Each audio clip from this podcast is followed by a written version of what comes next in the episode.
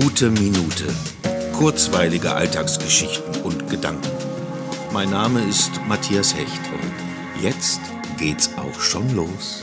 Pfingsten verbinde ich irgendwie mit Erdbeerkuchen. Ich weiß nicht mal, ob meine Erinnerung da stimmt, aber gefühlt gab es spätestens zu Pfingsten eine sogar Erdbeertorte. Ein, wie heißt das, Mürbeteigboden in mehreren Schichten, dazwischen eine Sahnemasse mit Erdbeeren und obendrauf nochmal eine Sahneschicht und wieder Erdbeeren. Und zu guter Letzt frisch geröstete Mandeln, gehobelt.